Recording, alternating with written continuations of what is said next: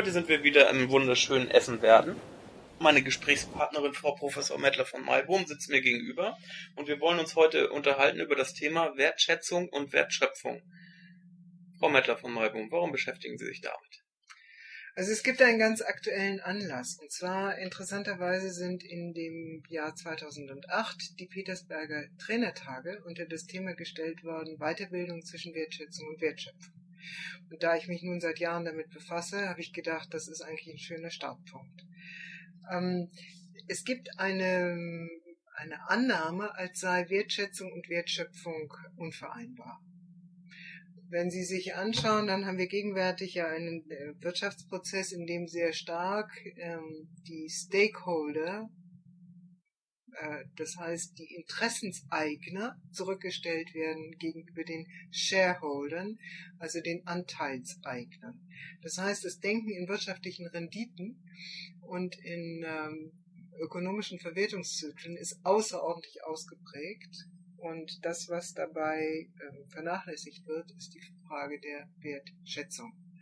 So, und ich ähm, habe seit Jahren ähm, mich dafür eingesetzt, dass man unterscheiden lernt zwischen der materiellen Wertschöpfung und der immateriellen Wertschöpfung. Können Sie da Beispiele nennen?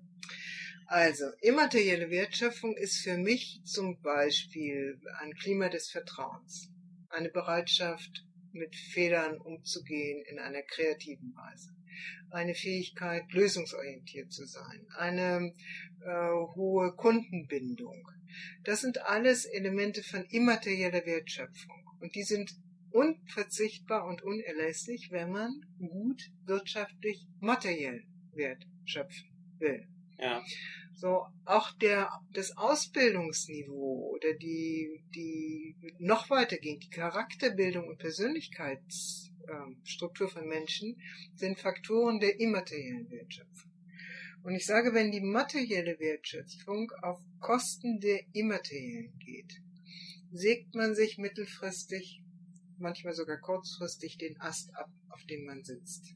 Im Prinzip ist der Mechanismus, der dahinter steht, ja ein ganz einfacher. Das eine taucht in Büchern auf und ist hart kalkulierbar und messbar und das andere ist natürlich auch die Basis für das Geschäft, ja, ist aber leider nicht messbar und somit immer, immer etwas im Rückzug begriffen oder wird halt stark zurückgedrängt durch die anderen Interessen. Ne? Ja, also Sie können sich das äh, so vorstellen, wenn ein, äh, der Vorstand eines Unternehmens zusammenkommt, dann gibt es den Controller, der vertritt äh, die Finanzen und dann gibt es ähm, vielleicht sogar den Personalvorstand, der eigentlich die Interessen der Mitarbeiter vertreten muss und dann gibt es den die Entwicklungsvorstand, der die Produkte und dann gibt es vielleicht noch Marketing und äh, das die Beziehung zu den Kunden herstellen muss und die Frage ist, wie kriegt man eine Balance zwischen den unterschiedlichen Sichtweisen?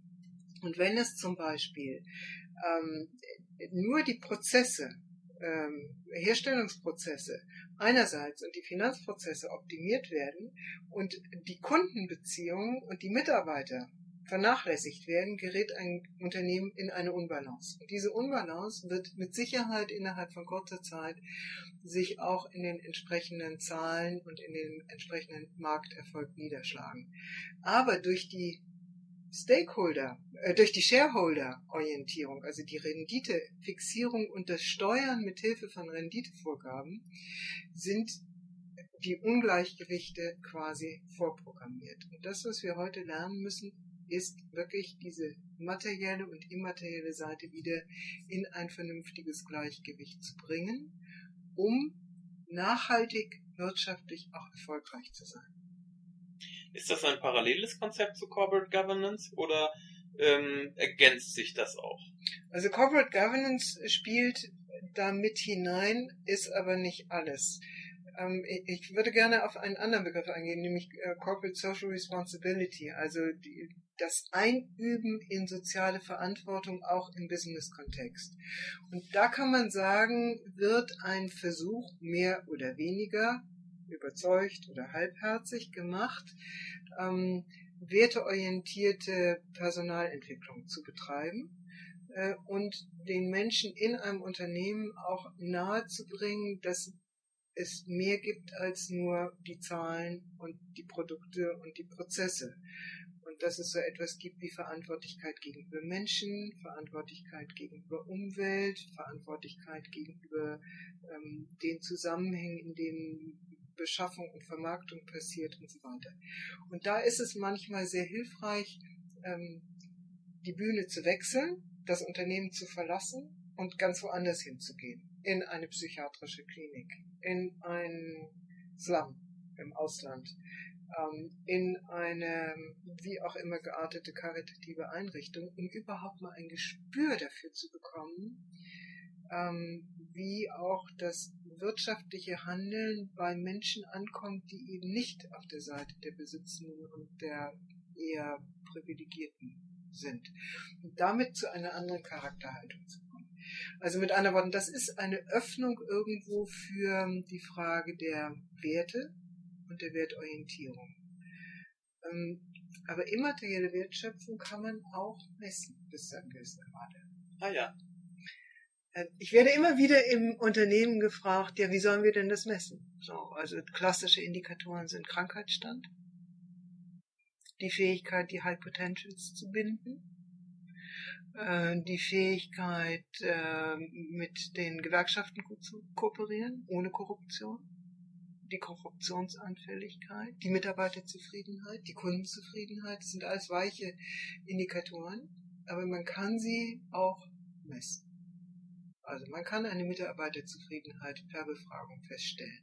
Man kann die 360 Grad Feedbacks durchführen, um festzustellen, ob Führungskräfte angenommen werden oder ob sie ähm, einen Führungsstil entwickelt haben, der äh, dem Unternehmen und den Mitarbeitern nicht förderlich ist und so weiter und so weiter. Können Sie da Beispiele nennen, vielleicht von Firmen, wo so etwas jedenfalls im Ansatz versucht wird?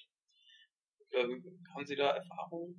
Ähm, jetzt ne, vielleicht das, das, ohne den Namen jetzt ja, konkret. das gibt es durchaus in vielen Firmen. Die Frage ist, in welchem Geist das wiederverwendet wird. Also wenn eine Personalabteilung zum Beispiel ein 360-Grad-Feedback durchführt und dieses in einem Kontext macht, wo die Mitarbeiter dann das Gefühl haben, dieses ist der erste Schritt zur Entlassung ja, oder zum Anschwärzen gegenüber dem Vorstand, dann können Sie das im Grunde genommen genauso gut vergessen. Dann ist es eine Maßnahme, die Angst ähm, unterstützt statt vertrauensbildend ist. ist ja nicht ganzheitlich genug umgesetzt. Ja. Genau. Wenn es aber in einer Haltung der Wertschätzung passiert, so dass die Personen, die sich an diesem Prozess beteiligen, spüren, dass sie eine Chance haben, sich selbst als Menschen, als Persönlichkeit und als Potenzialträger weiterzuentwickeln, dann ist es positiv.